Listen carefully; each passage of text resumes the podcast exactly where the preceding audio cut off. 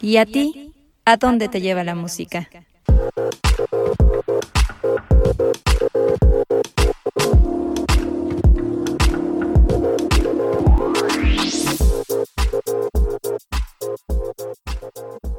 Si nos ponen la canción, el podcast.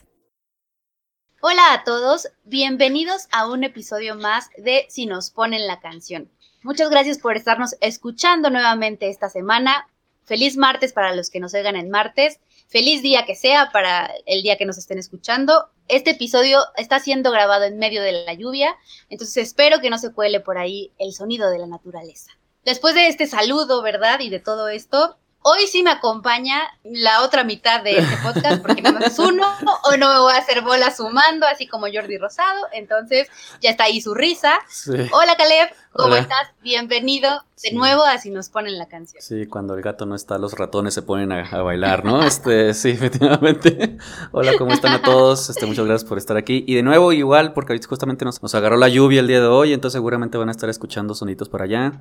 Y pues claro, pues lo, lo, que más nos interesa más bien es estar sacando esta, esta, estos, estos episodios para su, para su placer. Entonces, si pueden aguantar un poquito el, el, los ruiditos que seguramente van a estar atrás de, en el background de nosotros, se los agradecería. Y claro está, si por alguna razón hasta a lo mejor lo pueden utilizar como para relajante, a, aquellas personas que les gusta estar escuchando la lluvia para relajarse, pues qué mejor, ¿no? Que, que lo puedan hacer. Este, y ya, pues claro que este, pues de una vez aprovechamos y les anunciamos que pues las playlists, este, como siempre, van a estar en Spotify con todas las canciones este, este, eh, que, vamos a platicar el día de hoy.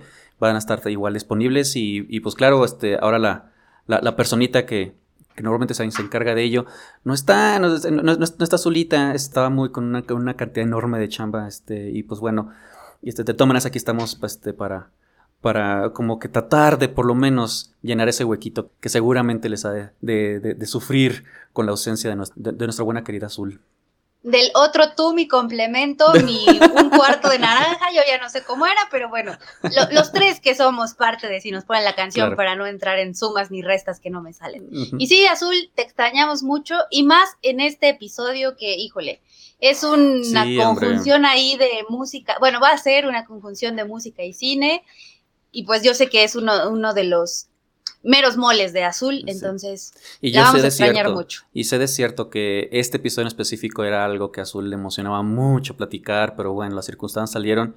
Este, estaba platicando con, con Yaya este, antes de comenzar la grabación, que a lo mejor le podemos dar un tiempecito a, a Azulita en el siguiente episodio para que para que pueda por lo menos presumir, porque este, este tema era, algo que le estaba entusiasmando mucho, mucho, mucho y definitivamente creo que sería buena. Tengo mucha curiosidad de cuál es la canción que trae, entonces para mi beneficio y seguramente para todos los del podcast escuchas, creo que vamos a dejarle un tiempecito para el siguiente episodio que, que Azul esté eh, platicando de su, de su canción.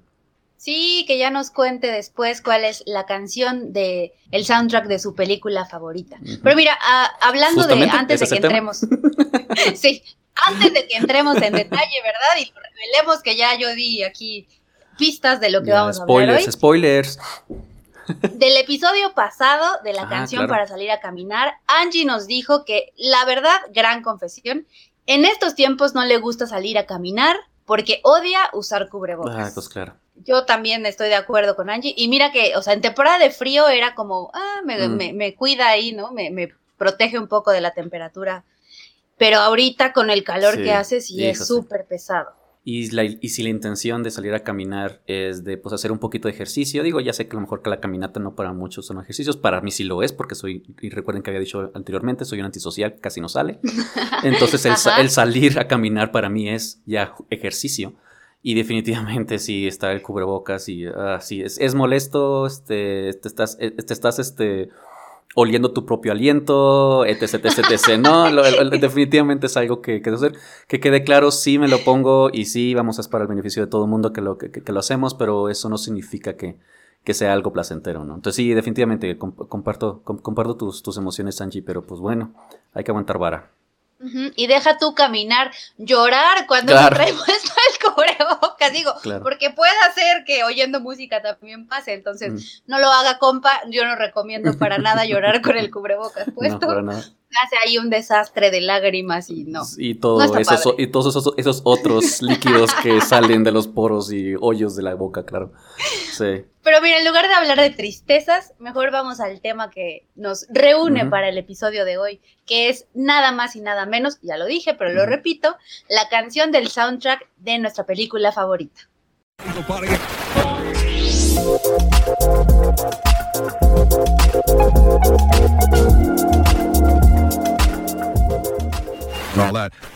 Como todas las semanas, pues le preguntamos a toda la gente que nos escucha, los invitamos a que participaran en el tema y nos contaran cuáles son esas canciones. Algunos hicieron tareita extra, como fue Lorelei, el caso de Lorelei.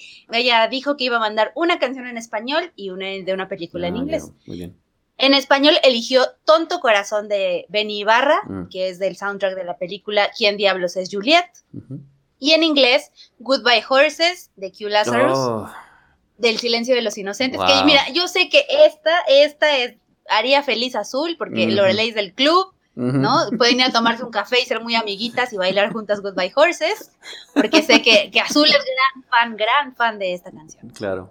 Y también Hila, Hila nos contó una súper, súper cool, ¿verdad? Noventerísima de esa época, porque evidenciando la edad. I Don't Want to Miss a Thing de Aerosmith.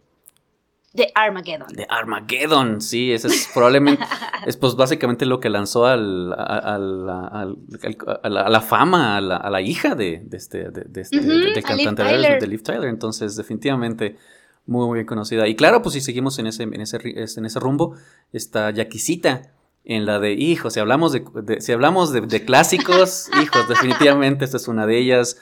My Heart Will Go On de Celine Dion. En, pues en serio, tengo que decir el nombre de la película, todos sabemos que es de Titanic, canción reconocidísima por todos lados.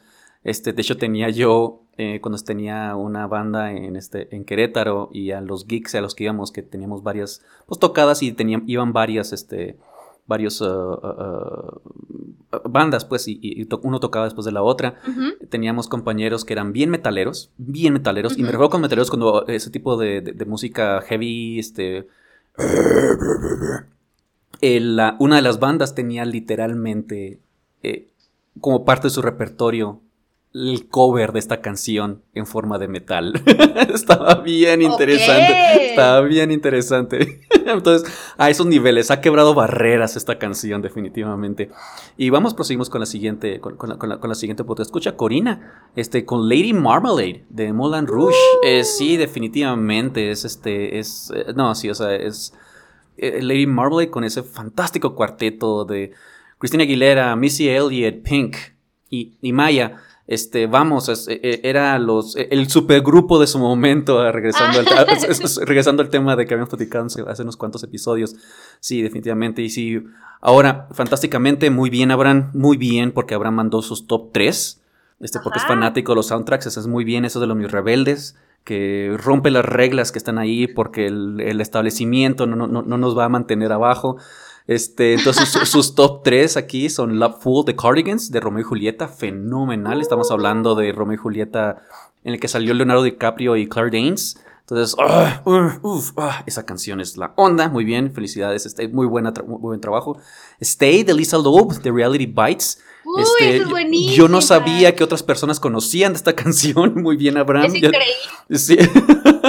y Hush de Kula Shaker en la, en la, fantástica pero horrible a la vez, que son ese tipo de películas de los noventas en los que nadie, o sea, es como que, ay, vamos a ver Scream o ese tipo de películas que es como, ay, por el amor de Dios, vamos a hacer una película que nos va a hacer este, reír por lo mala que es, ¿no es cierto? Ya sé que a algunas personas de ustedes les gusta mucho esa película, y no, I Know What You Did Last Summer, pero ay, Dios mío, seamos sinceros, no es la mejor película del mundo, pero esta canción fue una canción, fue, fue, esas temporadas en las que uno iba a las películas no por la película, sino por las cantidades de canciones buenas que había en los soundtracks. Y ese es un perfecto ejemplo de ello. Muy bien. Y por último, eh, David LDN nos menciona de Across the Universe del soundtrack.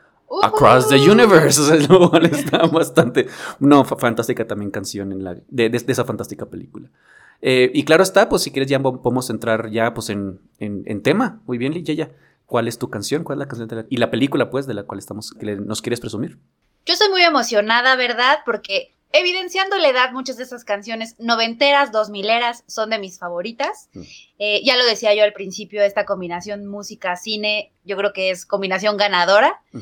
Y justamente, ¿verdad? David le dio al clavo con la película Across the Universe y el soundtrack de esta película, porque mis nominadas de hoy, porque lo vamos a hacer esto muy... Eh, como los Oscars que acaban de pasar, ¿verdad? Definitivamente vamos a estar quebrando las leyes. No manches, ya, ya ves azul, por favor. Este, estés presente si quieres estar imponiendo tus, tus reglas. No, no, no, ya habíamos acordado que iba a ser así. Entonces, todo seriedad, por favor. Así yo, sí, con mi vestido de gala, mis tarjetas en mano, para presentar las nominadas A ver si de pueden- hoy. A ver, hay- que poner una musiquita de los Oscars en este momento. ¿vale? Sí. Así que sí, buenas noches. Yo aquí en vestido de gala, peinado, maquillaje y demás. Yo les traigo las tres nominadas de hoy, que son Oh Darling, de Dana Fuchs y Martin Luther McCoy. Mm. Come Together, de la poderosísima voz de Joe Cocker. Yo creo que uno de los mejores para interpretar canciones de The Beatles. Y la tercera nominada es I Want to Hold Your Hand, de TV Carpio. Wow. Viene el sota ahí. La- Sí, las tres son composiciones de la dupla Lennon-McCartney. Y ahora sí, ha llegado el momento de anunciar la ganadora, la que yo elegí para este episodio. Oh Darling, de Dana Fuchs y Martin Luther McCoy. Eh, Canción ganadora del soundtrack de la película Across the Universe de ya hace bastantes años, 2007. Ya la estamos escuchando. Oh, darling, please believe me.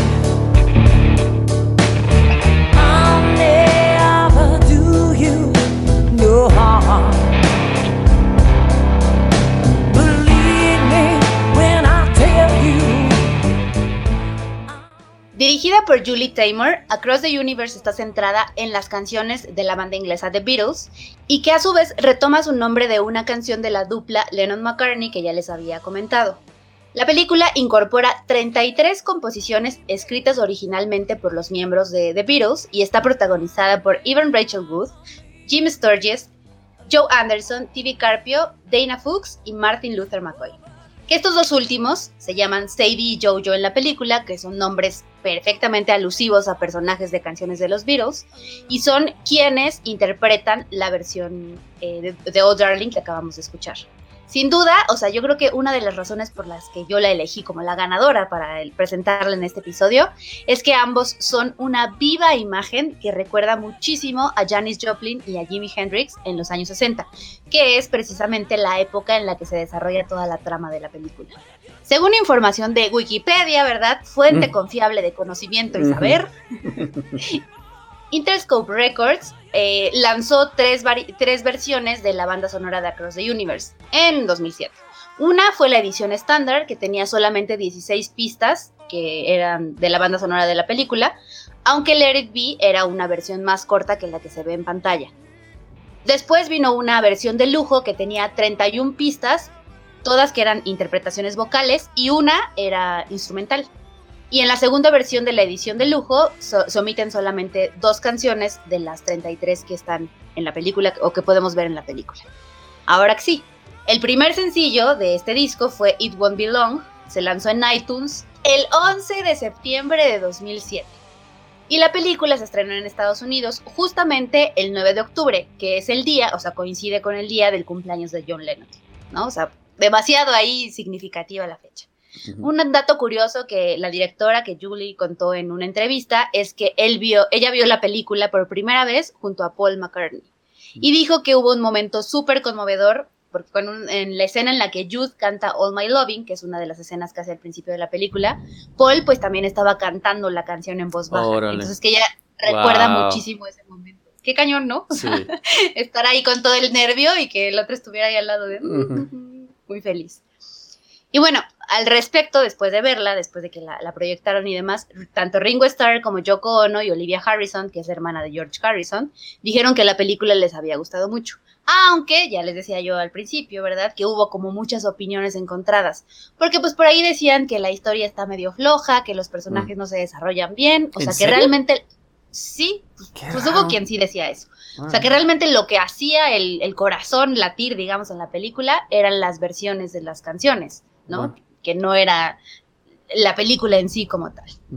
Y pues, ya les decía yo, ¿no? de, de este, de este, el core de la película, pues la banda sonora incluye canciones de los Beatles de diferentes discos, o sea, tiene siete de, de White Album, Mm. cinco del Magical Mystery Tour, cinco de Abbey Road, cuatro del Sargento Pimienta, tres de With the Beatles, dos de A Hard Day's Night y dos de Let It Be, más una del álbum Help. O sea, todas Ay. esas repartidas. Las- yo no sabía que pusieron. tenía tantas canciones de los Beatles.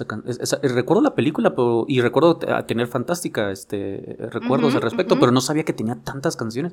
Son este, son 7 más 5, 12, más 5, 17, más 4, 21, más 3, 24, más 2, 26, más 2, 28, 29 canciones. Madres. Ah, no, Pues son en total 33. Ya, ya, ya, Yo no ya, sé dicho- sumar, Caleb, yo Ah. confío en ti. No, no tienes razón, es cierto, no es cierto, sí tienes razón. Y la, y la edición de lujo que incluye 31 seguramente han de, han de haber incluido otras dos, pu- ah, otras dos pistas por ahí. Órale, no manches. Es que hay unas que son instrumentales y otras que sí son con voz. Entonces, pues por ahí, o sea, todo, todo, todo está basado en, en estas composiciones de El Cuarteto de Liverpool. Ahora bien, la versión original de Oh Darling, la de los Beatles, es de 1969 y fue compuesta por Paul y por John y está incluida, ya les decía yo, en el disco Abbey Road. La voz principal es de Paul. Un poco más como rasposa y aguerrida la calificaron en su momento de lo que estábamos acostumbrados a escuchar en todas estas composiciones un poco más románticas y melosas, ¿no? E incluso John Lennon, que a mí me cae gordo, ¿verdad? Pero bueno, porque, pero mira, ok, está bien, no diré más. Dijo en una entrevista que Oh Darling fue uno de los mejores temas que Paul eh, había cantado, aunque no cantaba muy bien, o sea, osó Ya, decir órale. ¿no? Órale. Y que siempre pensó que pudiera ser, ¿verdad? Que él podría haberlo cantado mejor, porque era un estilo más similar al suyo. O sea, John Lennon queriendo ser el protagonista de todo, ¿verdad? Por algo me cae gordo, pero bueno. O sea, tú eres marcar, marcarnera entonces. Sí, yo- yo ¿qué- qué- soy hacer? Órale. Tim Paul, por supuesto Ujú, que sí. ujú.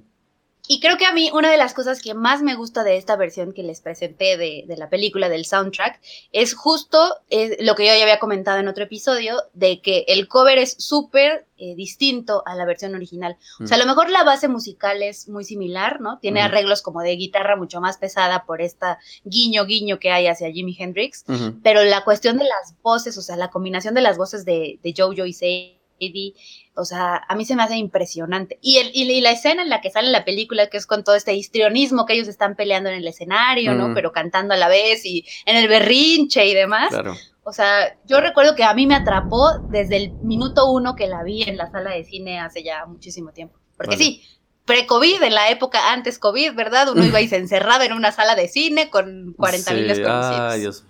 Ya quiero regresar a eso. En fin. Muy bien. Sí, pero, pero bueno. Como dato curioso, ¿verdad? Como dato curioso, hay dos covers que también, o sea, independientemente de esta versión hecha especialmente para la película, hay dos covers que han hecho otros artistas con un resultado muy distinto. Uno de ellos, Robin Gibb, de The Bee Gees, ¿verdad? De, Mm. ya, ya hablábamos de ellos en el episodio anterior de la canción para salir a caminar. Y Andrés Calamaro, ¿verdad? Muy a su estilo, tiene una versión buena, o sea, a mí se me hace como Mm. bastante interesante también de esta canción. Y finalmente, ¿verdad? Esperemos que sí, crucemos dedos para que sí. A finales del año pasado, la directora de la película dijo que estaba ahí la planeación para hacer una secuela de Across the Universe. Órale, no sabía eso. Que todo. Sí, ojalá, ojalá que sí. Que esta se iba a desarrollar, o sea, como que iba a ser un seguimiento a la historia ya de los 70 hacia una época un poco más actual. No sé qué tan actual, ¿verdad? Pero hacia, hacia los 2000 pudiera ser. Ya veremos qué pasa, ¿verdad? A todos los que nos gustó la primera parte, veremos si hay una segunda, porque ya les decía yo que pues hubo opiniones tanto a favor como en contra, que decían que si la historia, que si los personajes, que si nada más se colgaron de las canciones de los Beatles y demás. Entonces, digo, a mí el soundtrack en, en total, o sea, todas las canciones se me hacen increíbles. Hay unas que suenan muy parecido a las versiones originales y otras que están súper distintas. Por ejemplo, la de Across the Universe sí es como muy similar, ¿no? O sea, la que le da el nombre a la película. Pero I Want to Hold Your Hand, la Sí. versión que hace TV Carpio, o sea, de este rock and roll sesenterísimo, se la lleva una balada tremenda que tiene también un lugar muy especial en mi vida personal, pero pero sí, o sea, creo que sí hay muchísimas joyas entre estas 33 canciones que, que son parte de la banda sonora. Y ya, ¿verdad? Para cerrar mi, mi Mm. fanatismo por los Beatles y mi amor por Paul y demás, les voy a dejar una frase que piensan en una frase de Stephen Holden, que él eh, la incluyó en su crítica, en la crítica que hizo la película en el New York Times.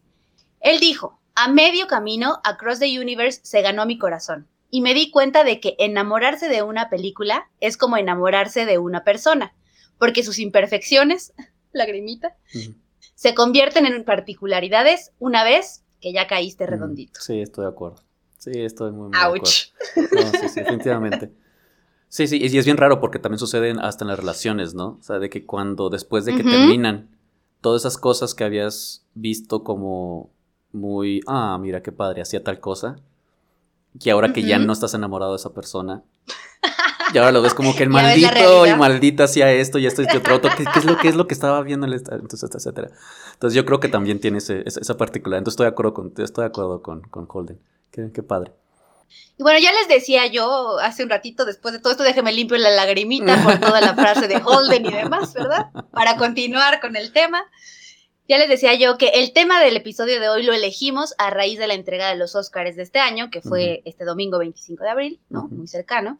Pero antes de que hablemos de las canciones nominadas y ganadoras, pues creo que vale la pena hacer un breve recuento de la historia de esta categoría.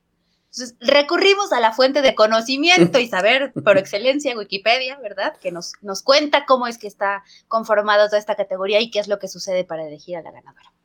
El Oscar a la mejor canción original es uno de los premios que otorga la Academia de Artes y Ciencias Cinematográficas de Estados Unidos, ¿no? Ya sabemos, como los Grammys y otros que otorgan también academias. Y eh, lo que sucede es que se reconoce a los compositores cuyas canciones fueron creadas específicamente para acompañar la película, no a los intérpretes, a menos que ellos también hayan participado en la composición. Igualmente, todos los temas que estén nominados se interpretan durante la ceremonia que se transmite en vivo, ¿no? Como lo vimos en ese hace un, un par de semanas. Y desde que la categoría fue incluida en la entrega de los premios en 1934, es que se hace esta dinámica, ¿no? En esa, en esa época ganó eh, The Continental de la película de Gay Divorcee, con música de Con Conrad y letra de Herb Magidson. Ahora, es interesante porque considerando que desde los mil, del 1974, pues ya tiene una, una herencia con- considerable esta, esta, digamos, ya tradición, porque ya es una tradición definitivamente.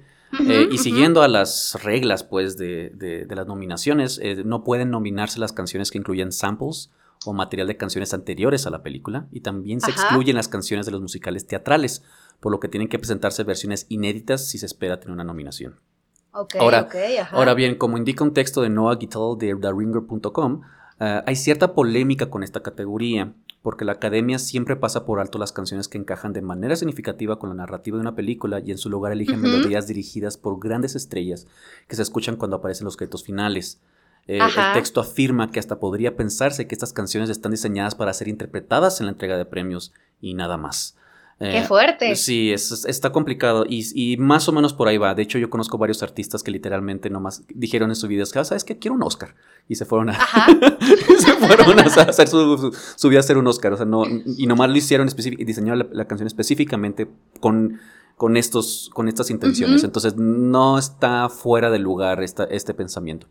Ahora, inter- y más aún porque pues algo así pasó este año. Eh, cuatro de los cinco nominados fueron un as bajo la manga en los créditos finales. Por ejemplo, este, las canciones nominadas este año fueron Hear My Voice de la película The Trial of the Chicago Seven, interpretada por Celeste, compositores Daniel Pemberton y Celeste. La cuarta fue Los Sin de la película The Life Ahead, interpretada por Laura Pausini, compuesta por Diane Warren y Laura Pausini. Está Speak. Now de la película One Night in Miami, esa que es una película que quiero ver, por cierto. Eh, interpretada por Leslie Odom Jr., compuesta por Sam Ashworth y Leslie Odom Jr. Y, la eh, y esta era la favorita para justamente ganar. Pero bueno, eh, la segunda fue Fight for You de la película Judas and the Black Messiah, que fue la que terminó ganando, interpretada por Her, eh, compos- compuesta por Demille, Her y Ty- eh, Tyara Thomas. Ah, hasta aquí, como indi- indica el texto de NPR npr.org, los cuatro, los cuatro nominados a la mejor canción original aparecen justo en los créditos de la película. O sea, Sí, todos esos aparecen en la película, no aparecen dentro de la, de, de- de- de la película como parte de la narrativa. Y en fin, para terminar, la, y la última este, de, de- de estas cinco que, que fueron nominadas está Husavik, de la película Eurovision Song Contest, The Story of Fire Saga, eh, interpretada por Molly Sandén, Rachel McAdams y Will Ferrell. Sí, ese Will. Ferrell está compuesta por Richard Goranson, Fat Max Gussus y Saban Kotecha. Otra de las grandes favoritas que NPR definió como cursi, pero acorde con su contexto en la película y, y hace brillar a quienes la interpretan en una escena destacada de la película. Entonces, este parece ser que es la única que estaba como parte de la, de, de- de- la narrativa de la película, no nada más, ah, miren, me voy a poner esta- eh, estas cosas. Y de hecho, este, eso es algo que justamente voy a platicar, una de las cosas de, de- de cuando llegue mi, mi turno para hablar de mi canción. Tienes toda la razón. Digo, ya hablando en cuestiones personales, ¿verdad? A mí la que menos me gustaba es esta. La de, ¿En serio? La de Eurovision. Sí, no, es que se me hacía, o sea, digo, entiendo como todo el contexto, ¿no? Y que es toda esta cuestión como, es que no es dramática, ¿cómo decir? Como demasiado teatral, por Mm. llamarlo de alguna forma, ¿no? O sea, como con una interpretación muy... Había O mucha sea, me, re- me recordó, no sé por qué, a Frozen. Pues Frozen, sí, no sé por qué. Es interesante que lo menciones porque creo que la palabra que nos buscamos es que parece como mucho para comedia musical, ¿no? Es, es- es- Ajá, es- pudiera ser. ah, o sea, Sí. ah, Sí, así como de, de- Me recordó muchísimo, te digo, a Let It Go. Y, y la verdad, antes de que fuera la ganadora, yo las escuché todas. Digo, la, la ganadora. Antes de que fuera la ceremonia, yo las escuché todas. Y Fight for You me gustó muchísimo. Mucho, mucho, mucho, mucho.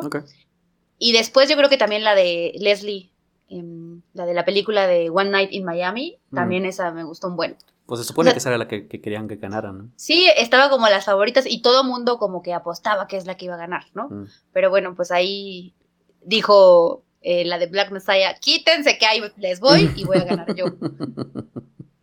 Que mira, a mí me pasó algo muy curioso con esta canción, eh, más que curioso, muy extraño. La Ujú. escuché y hay una partecita, esta partecita, Mental institution causing so much confusion. Seems the only solution is a new evolution. We can take it. que yo dije, ah, está padre, ¿no? O sea, pero como que me recordaba algo que ya había escuchado yo en algún momento. Mm. Y dije, ¿qué Ok. es? ¿Qué es? ¿Qué es? ¿Qué es? Y como pasé así, saludos a mi productividad laboral, porque estuve como que todo el día pensando así de qué parte, qué canción, qué canción, hasta que en la noche tuve una revelación Mm. a esta parte. Ella se agita, toda la noche mueve la cinturita, y pa' con usa pollera cortita, el meneo la... Sí, Ah. el bombón asesino. Se oye parecido, se oye Sí. parecido, ¿o no? Es- es, ah, Híjole. Eh, Ahorita, ahorita estoy como que cuando uno le está platicando a una persona en el manicomio y nomás uno está diciendo, ajá, ajá, ajá, porque Ajá, nomás, ajá. porque nomás no, no, no, no quiero que me vaya a morder la oreja o alguna cosa así. Entonces, sí, sí, sí, ya, ya estoy completamente de acuerdo. No te creas, o sea, sí, sí tiene algo, sí tiene algo ahí, sí tiene algo. ahí. O sea, te tienes que tener muy buena imaginación para, pero yo creo que sí, yo creo que hay, una, hay, hay un comparativo ahí, definitivamente. Bueno, tal vez el cancancio de las responsabilidades de la vida adulta me llevó a ese límite, pero bueno. Y la de Laura Pausini, ¿verdad? Mira, Laura Pausini ahí, que de, de premio TV y novelas a los Óscares. Ujú. Me gustó, o sea, también me gustó. Y me gustó también la presentación, porque pues, porque pandemia, ¿verdad? Muchas Claro. de las eh, interpretaciones se tuvieron que hacer al aire libre. Entonces creo que esa de Laura Pausini con el atardecer atrás y demás, estuvo bonita. Pero bueno, después de hablar de todas estas cuestiones de las reglas de la academia, polémica siempre va a haber, ¿no? Desde ya lo sabemos Eh. que, que si de pronto se acusa que por temas en agenda le dan a ciertas eh, temáticas de películas, a ciertos artistas, a ciertos hasta color de piel y demás, pero, Ujú. pero bueno.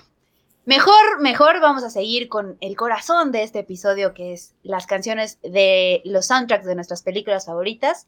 Y toca el turno de Caleb para que nos cuente sus nominadas, por favor, Caleb, ataviado en su smoking, con sus tarjetitas en mano. ¿Cuáles son tus nominadas y la ganadora de esta noche? Pues comencemos entonces con la nominación. Las nominados son este, está The Secret Life of Walter Mitty con la canción Step Out de José González. Está eh, la, la película es The Social Network con la canción Hand Covers Bruce del dúo Trent Reznor y Atticus Ross. Y está Animatrix con la canción Who Am I de Peace Orchestra. Déjame estar abriendo el, el- el sobre. Ajá, sí. Muy bien. Y la ganadora es Animatrix de Who Am I con Peace Orchestra. Eh...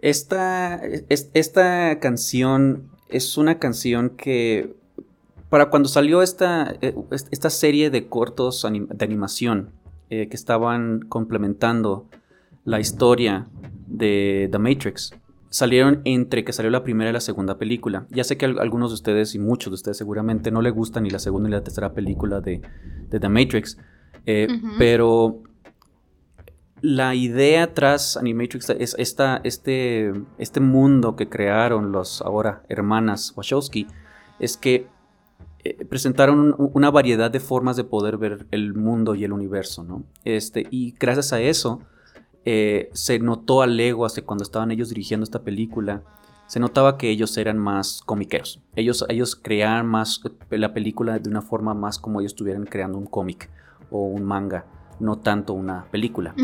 Y gracias a eso, pues se nota también a leguas que les fascinaba la idea. O sea, eh, si, se- si se- si agarran el universo de Matrix y agarran mucho de los animes postapocalípticos, pues tienen una. Tienen una. Una forma de verse, ¿no? Una forma de agarrarse. Y la idea, pues, detrás de Animatrix es que invitaron amigos y compañeros que ellos conocían para hacer animaciones al estilo, al estilo japonés, anime, aunque algunos no eran tanto de ese estilo, por cierto, para crear eh, cortos que complementaran este universo. Ahora, hubieron varias historias en esos cortos eh, que eran importantes conocerlas para, para, para seguir la película, las siguientes películas. Eh, pero hubo uno de esos cortos que me fascinó. Y, no supe por qué me fascinó hasta que escuché la bendita canción que lo acompañaba. Todas las cortos tienen diferentes canciones y el, y el, corto que más me gustó a mí, bueno, no es que el más me gustó, pero sí es definitivamente el que recuerdo que más me impactó, fue el, eh, el corto llamado Kid Story. Eh, Kid Story lo que hace es, básicamente habla sobre la idea de un chico que no cree que todo su... No, no- no se cree la realidad en la que está viviendo y está completamente convencido de que la Matrix existe. y Neo, de la misma manera como Trinity en la película contacta a Neo, Neo contacta a este chico y le dice, este, vamos, if you wanna believe y qué, qué significa estar solo, chala, chala. Y este episodio, eh, no sé, ese corto es fenomenal porque en el momento en el cual él está en su... En el momento en que él se sube a la patineta para salirse de su departamento e irse a la escuela, porque él todavía, él todavía va a la escuela, creo que era preparatoria a, la- a lo que iba, sale esta Ujú. canción. Y la canción, lo único que dice en toda la canción es Who Am I? Es una fantástica canción, mayormente instrumental, electrónica y electrónica muy bien hecha, en mi opinión. Pero nomás está constantemente eh, preguntándose uno, a uno a sí mismo, uno a sí mismo, Who am I? Who am I? Who am I? Entonces, narrativamente sirve a la historia fenomenal, porque te está poniendo en la posición del, del personaje. Pero a la vez, es una fantástica canción. O sea, te, te- te- te- te brincan las ganas de, de- de subirte a la, a la- a la- a la patineta. Y justamente es esa patineta la que, al momento en el cual él es eh, encontrado por los agentes malos de la película o de- del universo, eh, porque él está, pues vamos, él, ha- él ha tenido contacto con Neo, por lo tanto los agentes quieren, quieren estar con él y lo quieren capturar, eh, es donde se sube a su patineta y cambia la canción a un ritmo más fuerte, más potente, en el cual está desviándose y parece que es The One con la patineta, Ajá. ¿no? O sea, es como que no manches, ¿qué onda con ese señor? Este corto, de hecho, fue utilizando el actor y la voz del chico que sale en la segunda película. Este chico sale en la segunda película. Es el que supuestamente al final está diciendo de como que es que Neo me salvó, Neo me salvó, y es el que siempre anda tras, tras este, es el, es el que se, se está poniendo como mal tercio entre Trinity y Neo, y que siempre anda buscando tras de él, es el que el chico que se sube al mech en la tercera película y, y- y- y quita, la, y quita la, la puerta al mero final de la tercera película para que pueda entrar, no, perdón, después de la segunda película, disculpen, para que deja entrar a esta nave para poder salvar a todos, ta, ta, ta, ta. Ese es el chico que sale en esta película y utilizan los mismos actores. Y la razón por la que digo que son, los mismos actores es porque utilizan una forma de animación en el cual ah, eh, ponen todo como si fuera, este, o sea, graban todo como si fuera una, una película de vida real y luego este, pintan sobre los negativos. Entonces, Ok. en, esa forma de estar pintando sobre los negativos, se dan la grandísima libertad para hacer muchas cosas que obviamente no sucedió durante la grabación. Y es fenomenal porque cuando uno está poniendo, mira, mira todos los trucos que está haciendo con la patineta, hubo una persona que estaba haciendo esos trucos, que es como, wow, o sea, aquí no se inventaron, esta cosa realmente alguien hizo estos trucos, lo cual es muy chido y etcétera, etcétera. Y al mero final del, de- de- del corto, pues él eh, parecería como que suicida- se suicida cuando no, automático, él por sí solo se despierta de la Matrix, lo cual es muy raro, casi nunca sucede eso. De hecho, recuerden, ni siquiera Neo pudo hacerlo. Este chico sí. O sea, este chico realmente pudo salirse de, la, la- de la Matrix por sí solo. Es por eso que en la película, en la segunda película, siempre que está diciendo el Trinity, pues es que él cree que, te- que, que lo salvaste. Y, y él dice, y, él, y Neo dice, no, no lo salvé, él se, salvó, él se salvó solo. Es por esta razón. Entonces, el corto es fenomenal y la, y la canción específico que- que- que está muy bien amarrada a la narrativa, porque la razón por la cual él se sale es por justamente ese cuestionamiento de quién es él. Este. Y no es hasta cuando él decide, I wanna believe, es que ya decide ser esa persona, decide esa persona que no cree lo que está viendo y yo me voy a despertar de, mi- de- de- de este supuesto sueño. Entonces, muy padre la, la- la película. Este, está llevado a cabo por este, un grupo de electrónica llamado Peace Orchestra. Y este está interesante porque yo creo que esta también podría ser nominada como. O sea, sí cumple, según yo, las reglas Ajá. de las. Este, sí sigue las reglas de las. ah, de lo de las. Para, para ser nominadas a los Oscars. Porque la canción original de Peace Orchestra llamado Who Am I? eh, que salió en el disco. que salió en el disco que se llama igual que el, que el, que el grupo, Peace Orchestra, este, no es la misma canción que sale en Animatrix. La editaron para justamente esta, es- es- esta película. E insisto, hicieron variaciones de esa canción para las últimas partes del, corto. Entonces sí, es, sí es inédita. Sí, no, no salió anteriormente, sí es una, es una canción este, hecha para este, para, para el trabajo.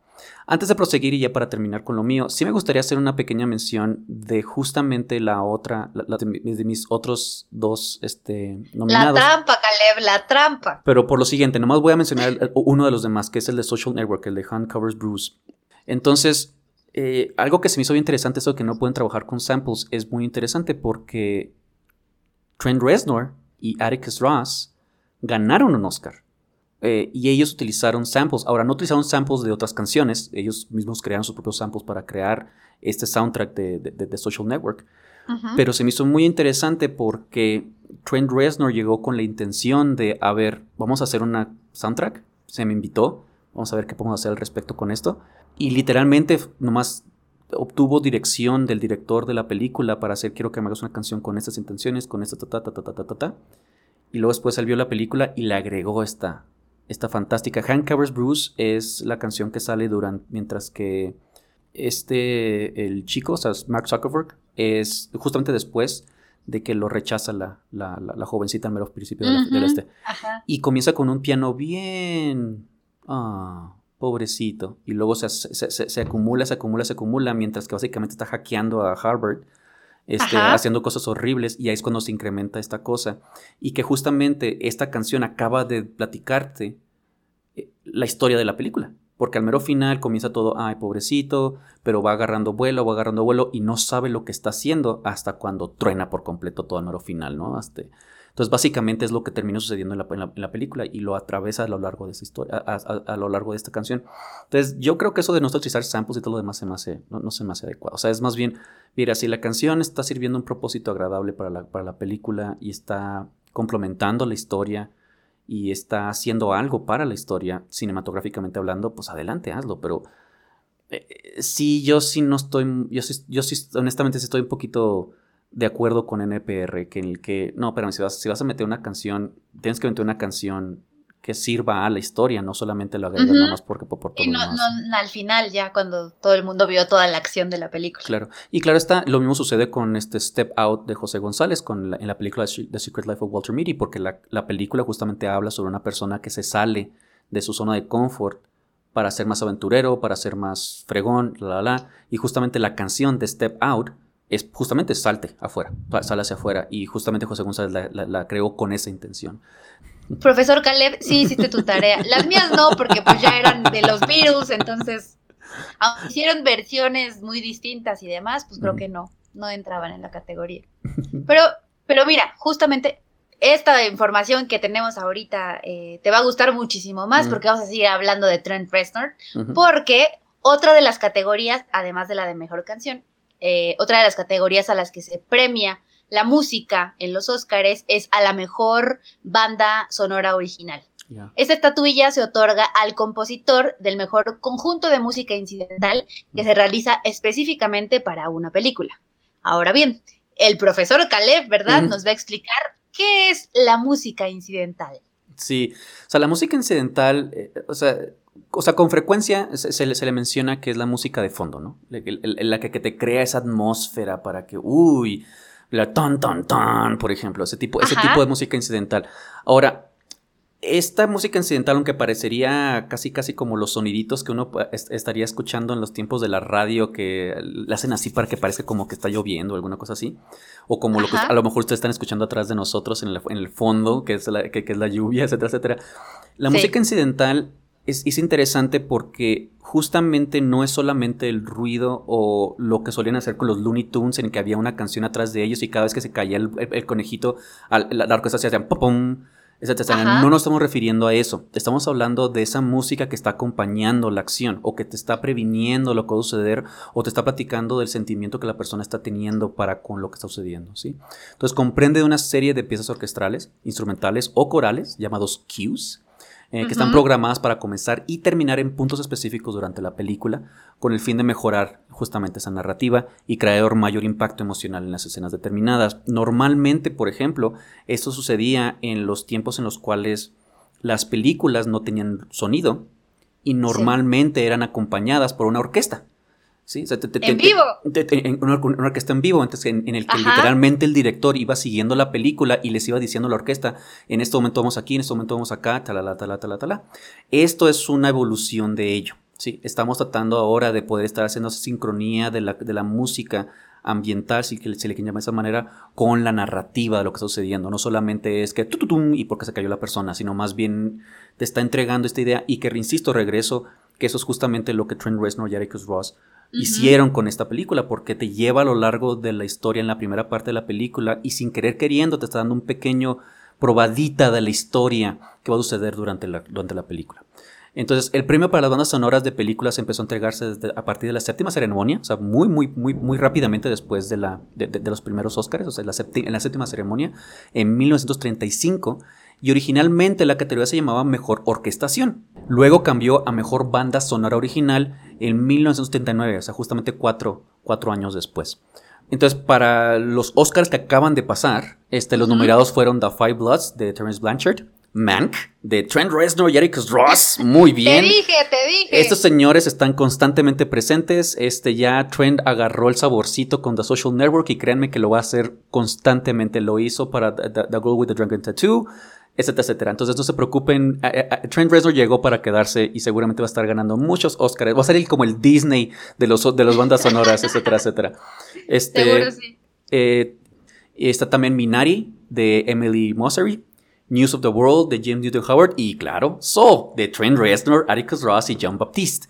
Este, fe- fe- fenomenal porque John Baptiste es un fantástico, fantástico este pianista, entonces, eh, pero un, es un pianista más de blues, más de jazz, etcétera, etcétera. Entonces, hizo una mezcla fenomenal, esa, esa, esa combinación de talentos con esto. Entonces, este, definitivamente, e- en mi opinión, sí se merecía ese, ese, ese premio. Eh, En la y- Academia de las Ciencias y Artes de Caleb. Básicamente. Ahora que quede claro, era de esperarse, porque después de haberse ganado el. Golden Globe en la misma categoría, pues vamos, era. También se llevó el Oscar a la mejor película animada, ¿no? Entonces ya, ya había algo ahí de, de, de- como que de, ay, sí, obviamente tiene que haber ganado, ¿no? Sí, definitivamente la musiquita de Soul. Como, o sea, dices tú, acompaña esas escenas cruciales y como que uno no imagina de pronto que no haya música, ¿no? En- Mm. durante la película.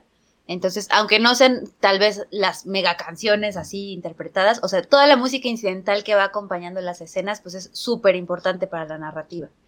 Y precisamente hay un listado de- que hace el sitio Pulse College de los cinco compositores de música para bandas sonoras más influyentes. Que muchos, o sea, a lo mejor no los conocen de nombre, Mm. pero cuando les digamos que, cuáles son sus composiciones, van a decir, claro que me acuerdo, claro que sí. El primero de ellos que mencionan es John Williams, Obviamente. que tiene más de 40 nominaciones y pues, se ha echado a la bolsa, ¿verdad? Ya cinco premios Óscares. Mm. Su obra icónica está compuesta por más de 100 bandas sonoras e incluye La Guerra de las Galaxias, Harry Potter y Parque Jurásico. Superman. También Superman Jr. También, también, sí. Eh, el otro de los compositores más influyentes que están en este listado es Ennio Morricone, Mm, ¿verdad? De. Italia. Ganador de premios BAFTA, Golden Globes, Oscars, o sea, todo, todo lo que se puede ganar se lo ha llevado e incluso pertenece al Salón de la Fama de los premios Grammys. Sus Mm. éxitos incluyen la trilogía de Dollars, The Mission y Bastardo sin Gloria. Y ha trabajado un chorro con, con, con, este, con música para videojuegos. También Ennio ha trabajado un chorro para música para videojuegos. Entonces, no, sí, ese señor ha estado por todos lados.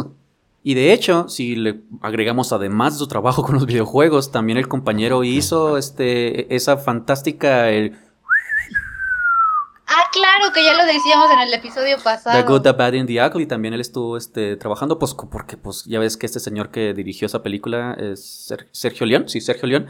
Este co- colabora cada rato con ese señor. Entonces, no, sí, definitivamente Ennio está por todos lados. Si, si ustedes han visto una película, es muy probablemente que han escuchado una banda sonora eh, llevada a cabo por Ennio.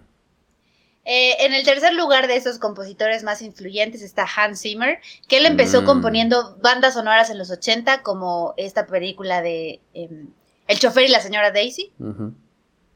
Y se consagró después en los 90s y 2000s con películas que muchos hemos visto como El Rey León, Gladiador, El Código da Vinci o Los Piratas del Caribe. Y entre sus obras más recientes están la trilogía de Dark Knight, eh, Interstellar y también una que a mí me gusta muchísimo y que la música creo que es así como de no manches, increíblemente importante, Inception.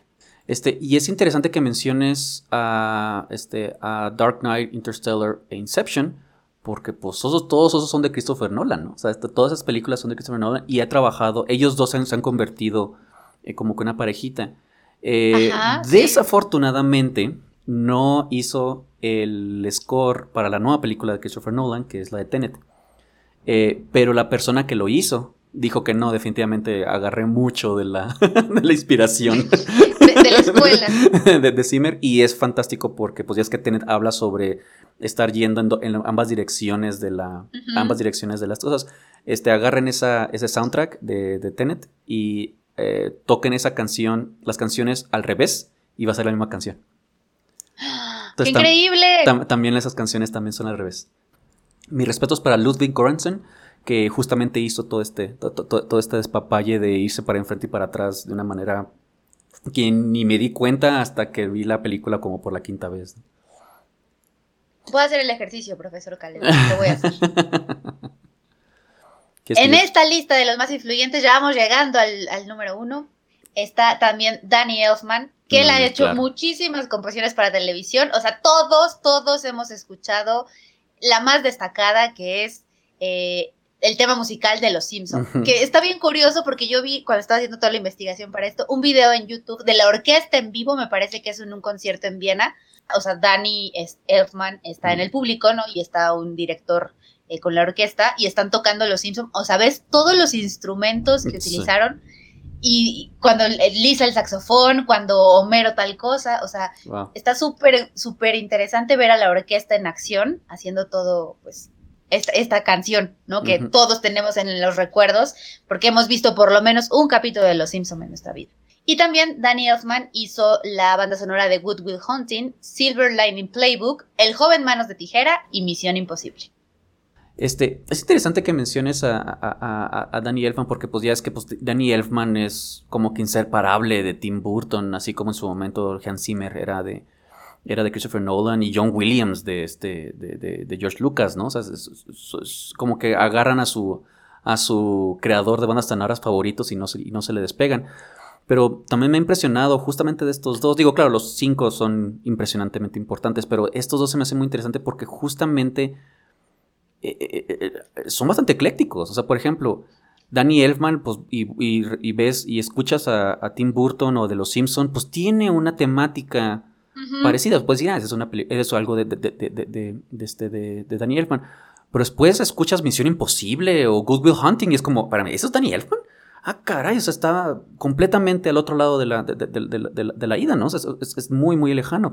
Y lo mismo para Hans Zimmer. O sea, a- ahorita pues ya tienes muy reconocido el estilo de Hans Zimmer con The Dark Knight, Inter- Interstellar, Inception. Es- buscas esos y está todo el pum, que son como que se vuelve típico de, de Hans Zimmer. Y después volteas como que, espérame, ¿ese señor hizo, hizo también el Rey León? Ah, caray. Sí. O sea, te volteas a ver y, y ahí sí, mi insisto, los cinco obviamente son más que impresionantes, pero estos dos me, me, me llenan el corazón por justamente eso, de que realmente, aunque tienen un estilo específico, mm, se, se han salido de ese, de ese estilo y han creado cosas muy, muy interesantes, aún fuera de esa zona de confort. Justamente, y ya que hablabas de esta cuestión de los directores que trabajan como con su compositor de banda sonora de cabecera, por excelencia, el que cierra esta lista es Bernard Herrmann, que ya habíamos hablado de él en el episodio que nos dio miedo, ¿verdad? Porque él es el genio detrás de los violines chirriantes, así los califica Coles College. En Psycho, justamente. Es el que creaba todo el drama y toda la tensión en una serie de películas dirigidas por Alfred Hitchcock. Así como también él hizo la banda sonora de Taxi Driver y de La Guerra de los Mundos. Pero mira, yo lo admiro mucho. Muchísimas gracias por aparecer en esta lista, pero está tronando más. Entonces, mejor en lugar de hablar de cosas lo que dan invocamos. miedo, Caleb, Sí, no, no, ya, gracias. No, no queremos ruidos extraños. Va- vamos a cambiar un poquito el tema, ¿verdad? Mejor. Sí, y justamente esta, esta, esta idea de como, a ver, o sea, ¿cuáles son esas, esas canciones que conocemos específicamente de una película? En la cual decimos, ah, esta película, escuchamos la canción y pensamos en la película, lo, empezamos en la película y pensamos en la canción, ¿no?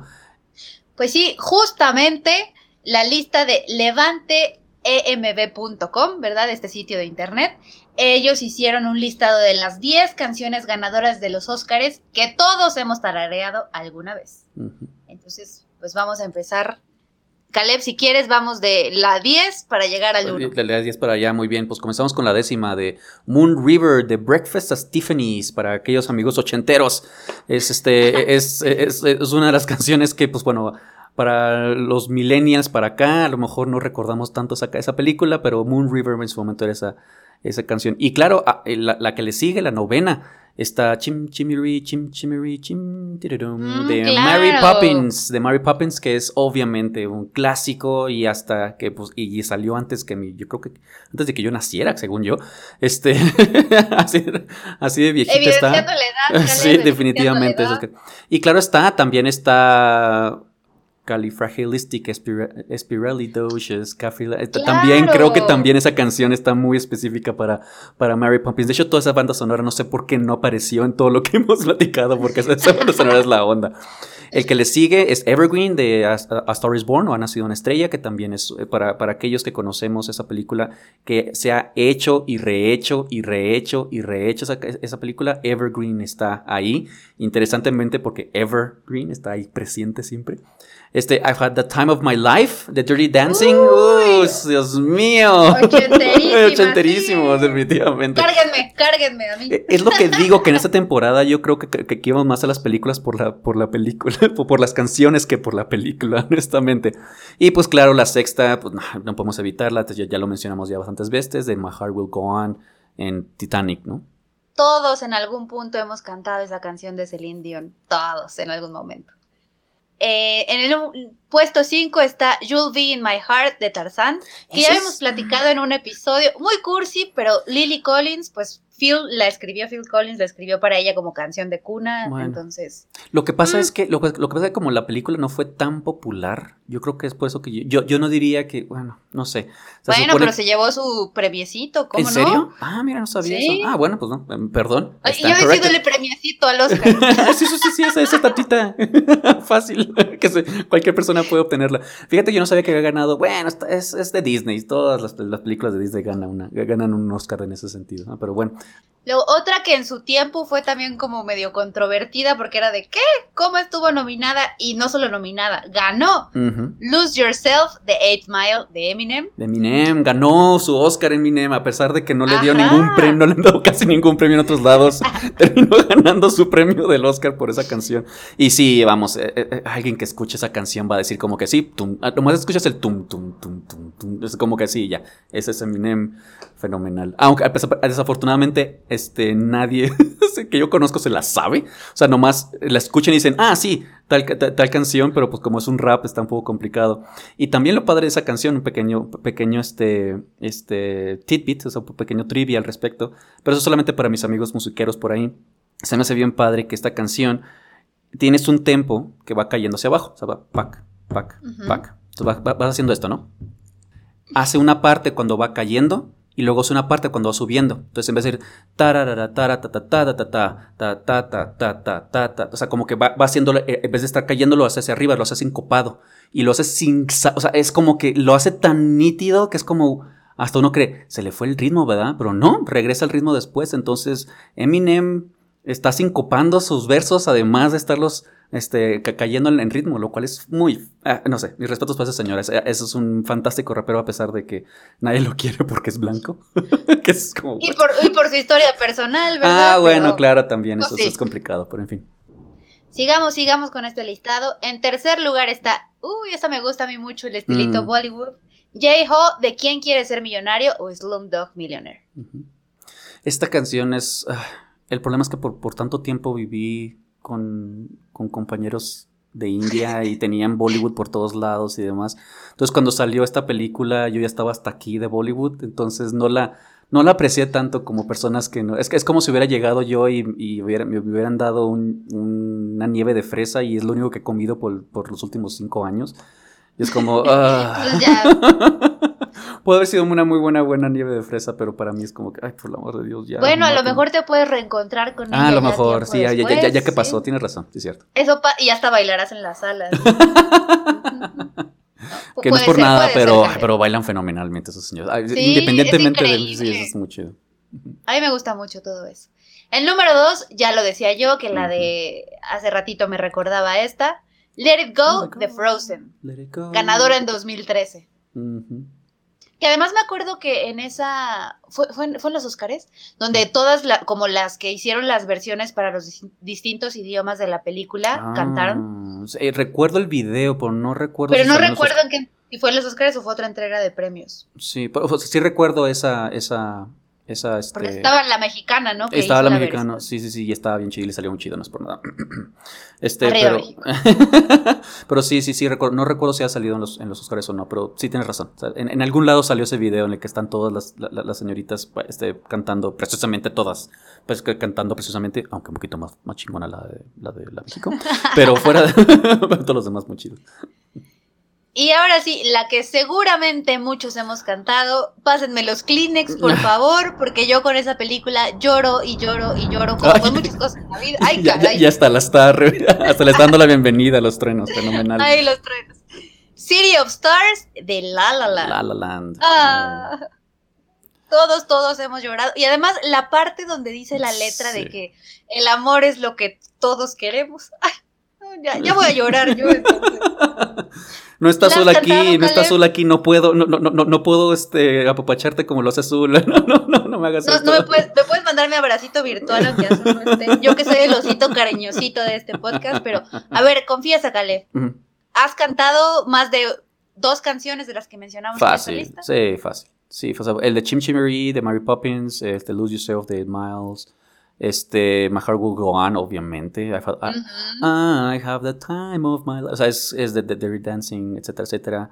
Eh, pues Let It Go. O sea, sí, sí, sí, definitivamente. O sea, eso no, no, no, no cabe duda. Este, es- estas canciones es eh, una fantástica forma de poder conectar canción con película y película con, con, con canción. el poder de la música nuevamente, que mira, ya confesando y evidenciando como nos encanta en este podcast, no lo querían saber, pero yo se los voy a contar, como siempre pasa. Yo creo que la que más he cantado yo de esta lista, por razones personales, ha sido City of Stars. City of Stars. Definitivamente. Ujú. Ah, es lo que pasa es que La La Land es eh, eh, que quede claro, es fantástica película, no le voy a tirar tierra, no te preocupes. Pero eh, la razón por la cual es una fantástica película es porque termina de una manera... ¡Horrenda! pero realística. O sea, e- e- es- es- esa es la realidad. Y la detesto por eso, porque yo no voy a las películas para ver realidad. Ya tengo realidad alrededor mío. Ya, ya, ya está suficientemente depresiva. Yo voy a las películas para sentirme chido. No, se- no se crean. O sea, no, eh, ya, ya fuera broma. O sea, es, sí, es, es fantástica. Y justamente eh, esta, esta canción es como que la contraparte, ¿no? Y, justamente presenta la, contradicción de Los Ángeles, que es la, ciudad de las estrellas, en las cuales te, te- te- entregan este ideal de eh, que todo va a ser bonito y que si tienes suficiente este, talento vas a, va- vas a estar, vas a llegar a donde debes llegar y todo se va a acomodar y la, la, y luego no, no, no todo es sencillo. Entonces el hecho de presentarte esa realidad y te lo contraponen con esta canción ultra, no solamente romántica, sino optimista, al grado de ingenuo es como, ay, te, te parte el corazón constantemente. Entonces, yo no la, este, la he tarareado porque, no sé, es como estar tarareando o est- o est- estarte, estarte, ¿cómo se llama? Metiéndote la daga una y otra vez. Es como que, no, estoy, ya tengo Gracias, suficiente de... Ya-. Ya, tengo suficiente depresión y ansiedad en mi vida. No sé qué te pasa a ti, ya ya en tu cabeza que estás tarareando estas cosas para hacerte sentir mal. ya me vas a atacar. Pues no, pues es nada más como decías tú, la realidad de que uno puede vivir una historia de amor muy chingona, pero no porque esté chingona va a durar para siempre. Eh, en fin. En fin, pues mejor vamos Sí, ya, a la sección que nos gusta de este. Te extrañamos, Azul. Antes Aquí de que donde- vengan las lágrimas. Ah, Aquí es donde tú aquí absorbes toda la depresión y te la, te la amarras a ti mismo y nos dejas ser felices, pero no, no hay, na- no hay nadie que lo absorba. ¿Por qué no estás? Te extrañamos, Azul, pero pues ya casi para concluir el episodio de hoy, vamos al que aprendimos.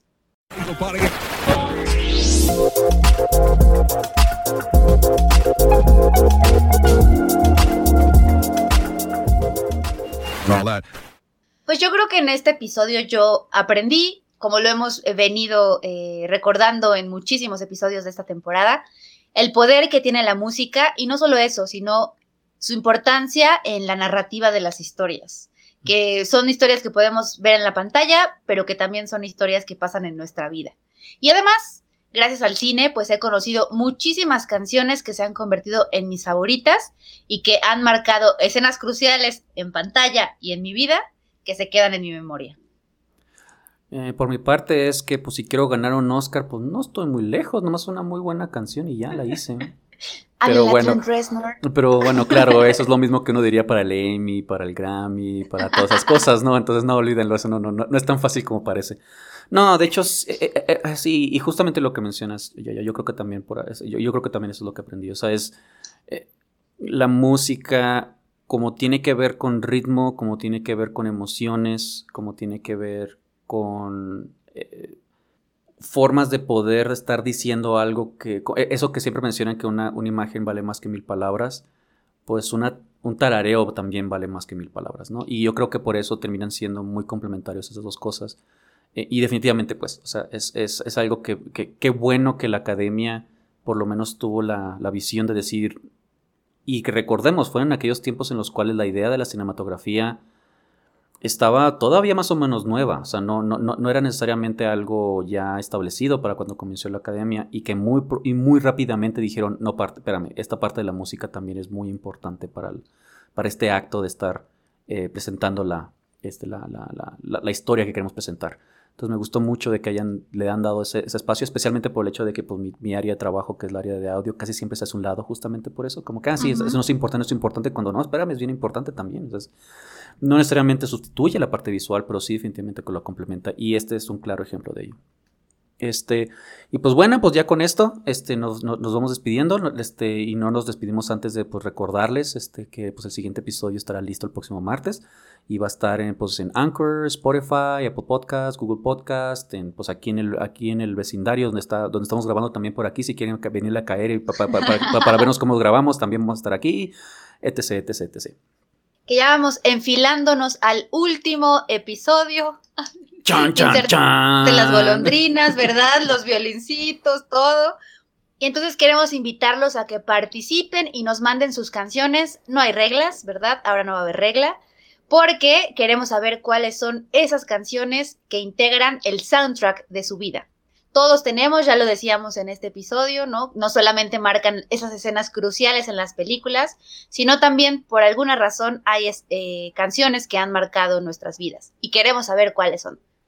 Ahora, en términos de reglas, ya que no está aquí azul, pues yo voy a tener que agarrar la, la batuta aquí y decir aquí la ¡No, soundtrack. Caleb! No, porque si hablamos de soundtrack, que una- un soundtrack son que 20 canciones. Bueno, está bien, Ah, vamos a Exacto, poner tres. tres. Entonces, esa, esa era la, la- la- la regla y ahí sí lo mantenemos. Ahora, tres es bastante. O sea, estamos siendo bastante flexibles, entonces es bastante con que, con que trabajar.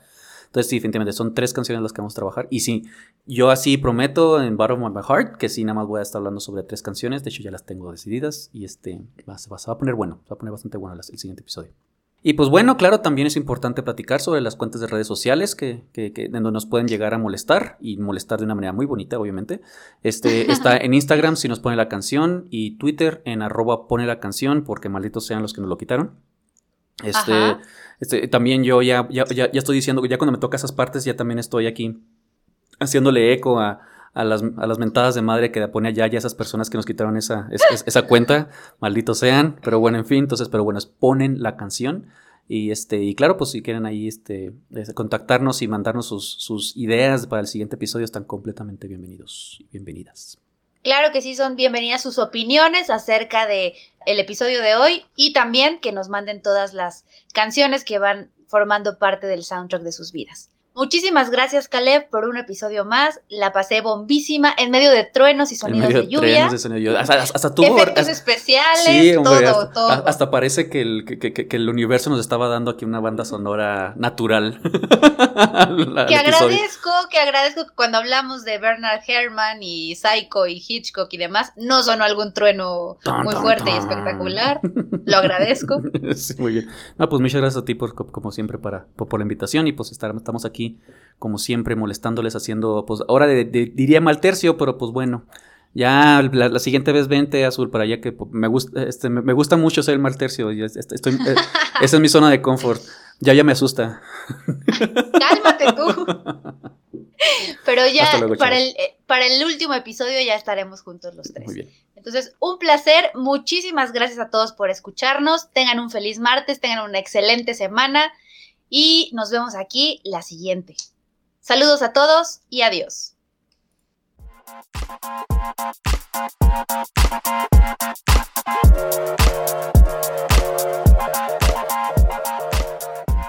Si te gustó este episodio, compártelo.